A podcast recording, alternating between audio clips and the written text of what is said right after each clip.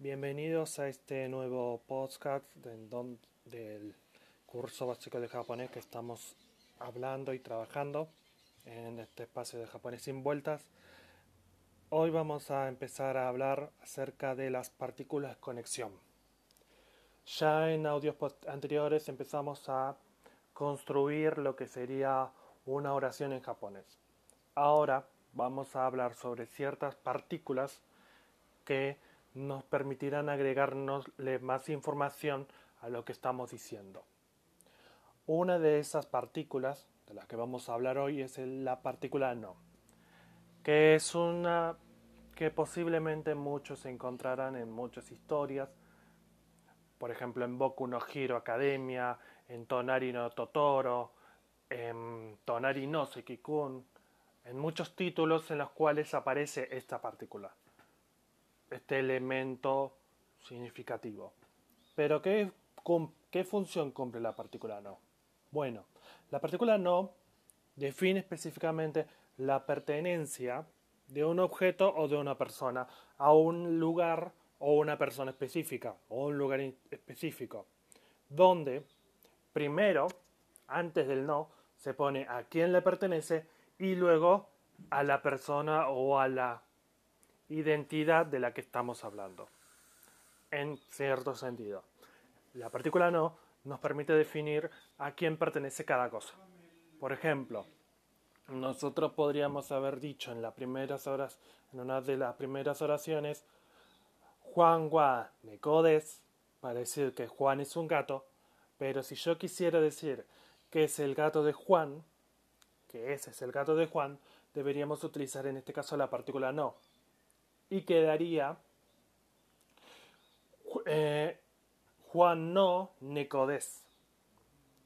Reemplazar ese gua para eh, poner ese no hace que ya no se hable de quién es, sino se hable de, de a quién le pertenece ese animal o esa cosa o esa persona. Demos otros ejemplos. Eh, si yo digo watashi no casa des.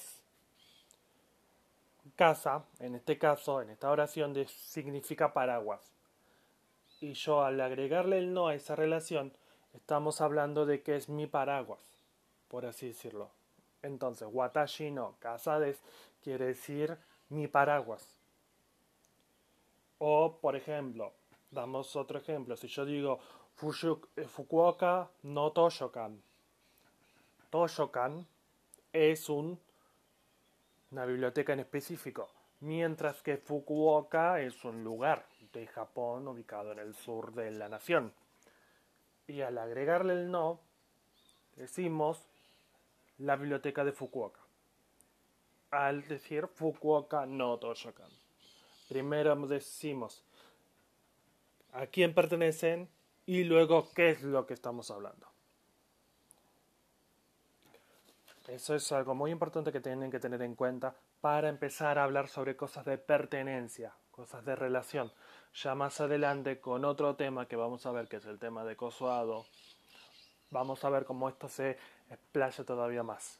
La pertenencia usando la partícula no y que se escribe de la misma manera como en el hiragana no. Otra partícula que tenemos que hablar es la partícula to. La partícula to es, nos sirve para unir personas, cosas, animales de forma exclusiva. ¿En qué sentido? Definen, nos sirve para juntar personas que pertenecen a un determinado grupo en particular. Por dar un ejemplo. En una oración podríamos decir, en la primera oración que habíamos hablado, Juan Juan Necodes o Pablo Guainudes, nos definíamos a una sola persona, en particular, que puede ser Juan o Pablo. En tal caso, pero si yo utilizo la partícula to, podemos referirnos a muchas más personas aparte de Juan, aparte de Pablo. Si yo quisiera decir que tengo un gato que se llama, que si yo quiero decir que son gatos eh, Juan y José, decimos Juan To José Wa neko des.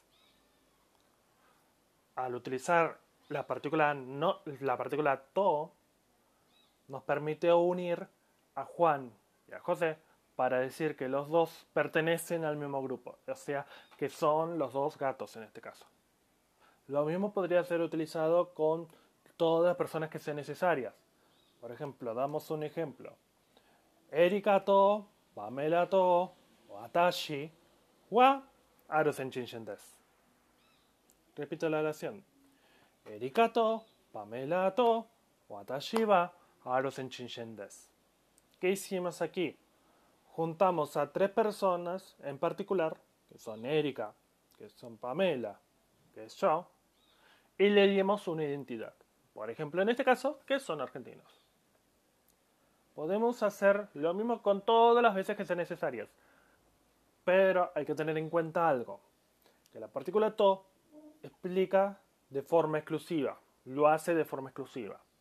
No da cierta libertad para decir que, para decir, por ejemplo, un etcétera. Sino que son esto y esto que son, eh, por ejemplo, en el caso, es Erika, que es Pamela y que es, que, yo. Que yo somos argentinos. No dice de otras personas más. Para decir eso, existen otras partículas y otros elementos que veremos en otro momento. Pero repito, sí que la partícula to permite unir cosas o personas de diferentes, de diferentes formas, pero decirles que pertenecen a algo, que son algo, etcétera. Es como el, el y que utilizamos en el español. En vez de decir Juan y Pablo, decimos Juan to Pablo. Entonces, por último, vamos a agregar la partícula mo. La partícula mo, que es la última que vamos a hablar en este audio, indica que la declaración sobre una persona de una oración anterior es también válida para el sujeto de que hablaremos. En cierto, entre otras palabras, la partícula mo funciona como un también. Permite un reemplazo del wa, cuando ya en la primera oración dijimos wa, para decir que esa persona, que la persona de que hablamos, tiene las mismas características que la primera oración. Por ejemplo, damos un ejemplo. Eh, leo wa 会社員です。翔太も会社員です。¿Qué es lo que pasó aquí? Primero dijimos Leo wa Kaishain des. Leo el nombre de persona, particular wa de tópico. Kaishain, nombre que define a una persona que trabaja en una empresa. Kaishain. Y el verbo des, que es el verbo hacer estar. Por lo tanto, en la primera oración dijimos que Leo es un empleado en la empresa. Pero, la segunda oración no podemos hacer un, si queremos decir lo mismo, pero con otro personaje, repitiendo la partícula wa. En este caso, usaremos la partícula mo. Por lo que, a continuación quedaría Yutamo Kaishain des. Yuta otro personaje, en empleado en empresa. Y el mo es el también. Cumple la función de un también. Y finalizamos con el verbo des. Entonces, ¿qué significa toda esta construcción? De reo va en des, yutamo en des. Quiere decir, Leo es un empleado de una empresa y eh, podemos utilizar el y para decirlo Yuta también es un empleado de una empresa. Damos una aseveración idéntica de otra persona. Pero ojo, hay que tener un poco de cuenta. Podríamos utilizar la partícula to para decir lo mismo, para decir que Leo y Yuta son personas de una empresa. Sí, pero tendría un sentido totalmente distinto. ¿En qué sentido? Veamos cómo sería la primera oración, cómo sería esta oración utilizando la partícula to. Reo to yuta wa kaishain desu. Acá no decimos que yuta también es un empleado de una empresa, sino que decimos que Reo y Yuta son empleados de una empresa. Lo damos por sentado.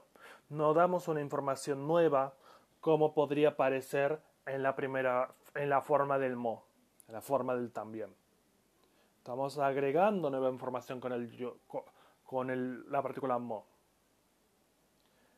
Y dando por da, en el caso de usar la partícula mo, quedaría breo mo, kaisha indes, yuta mo, kaisha indes.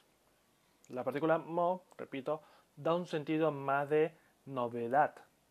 También va, también hace esto. No es que y también. Y. Y hacen eso. Espero que haya sido entendido esta parte. No es tan complicado a decir verdad. Simplemente hay que tener un poco de cuenta. Repasemos un poco para que quede todo más claro. La partícula mo nos permite crear una especie de identidad. A decir que algo pertenece a alguien. Primero decimos a ese alguien a que pertenece y luego decimos a ese de lo que estamos hablando. Por ejemplo, eh, Boku no Hiro, si utilizamos esa oración, Boku no Hiro decimos mi héroe. Boku porque Boku es yo, es una forma coloquial de decir yo. No, sentido de pertenencia. Y Hiro, héroe y transformamos la oración, cambiando el orden, cambiamos y decimos que es mi héroe, Boku no Hiro. Luego habíamos hablado de la partícula to. La partícula to nos sirve para unir personas o cosas con un sentido de igualdad, o sea que pertenecen a la misma, al mismo grupo. No damos un sentido de novedad como pasaría, en este caso, con la partícula mo, que la partícula mo nos permite crear una especie de identidad, pero en el sentido del uso del también. También hace esto. Bien, espero de que se haya podido entender en esta charla. Nos vemos en la próxima conexión que tengamos.